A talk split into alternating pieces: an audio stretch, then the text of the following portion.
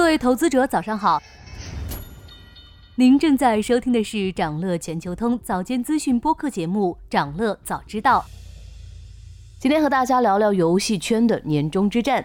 上周五，腾讯的新游《圆梦之星》上线，作为腾讯力推之作，自带曝光量，一上线就吸引了大量关注。而且，《圆梦之星》对标的正是网易的爆款游戏《蛋仔派对》。这不得不让人想起六年前腾讯和网易的吃鸡大战。那么这一次腾讯还能后来居上吗？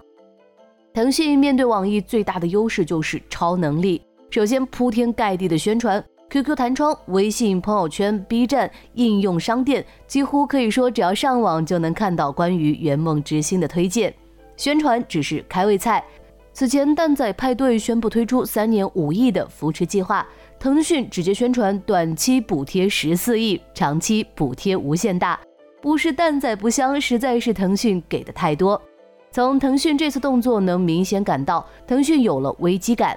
在腾讯发展的历程中，游戏业务做出了不少贡献。最新的三季财报中，腾讯游戏业务的收入为四百六十亿元人民币，占总营收的三成，其中国际市场增速为百分之十四。作为基本盘的本土游戏市场增速仅有百分之五。其实说起来，腾讯的游戏业务也在回暖，并不算差。但是网易更出色，网易三季度净收入二百七十三亿元，同比增长百分之十一点六，其中游戏收入占比八成，而同比增速更是达到了百分之十六点五。其股价进入十二月虽然有所回落，但是年内涨幅仍在百分之四十以上。在普遍表现不佳的中概股中尤为显眼。网易在游戏圈当了这么多年太子，难道不想上位吗？必然想。而且网易的蛋仔派对已经给到了腾讯压力。为什么一款轻松的派对游戏让腾讯如临大敌？这和国内游戏市场的现状有关。游戏市场进入存量时代，对新增量的争夺将会更加激烈。蛋仔派对定位的是零零后、一零后玩家。定位的是下一代游戏心智，这让腾讯怎能不急？同时，一款现象级的游戏更会抢占其他游戏的时间，日活用户的流失势必会影响游戏的收入。腾讯当然做不到无动于衷，所以腾讯这款《圆梦之星》的发行力度如此之大，也就不难理解了。《圆梦之星》的新玩法更多，补贴力度更大，而且没有网易杀熟的传统，不会出现氪金越多运气越差的现象。吸引了大批玩家入坑。当然，在这场对决中，网易也不是毫无胜算。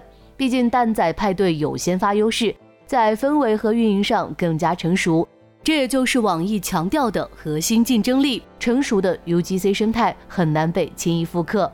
不过，腾讯的战斗风格更为直接，凭借实力差距填平护城河，这场战斗谁都不愿低头。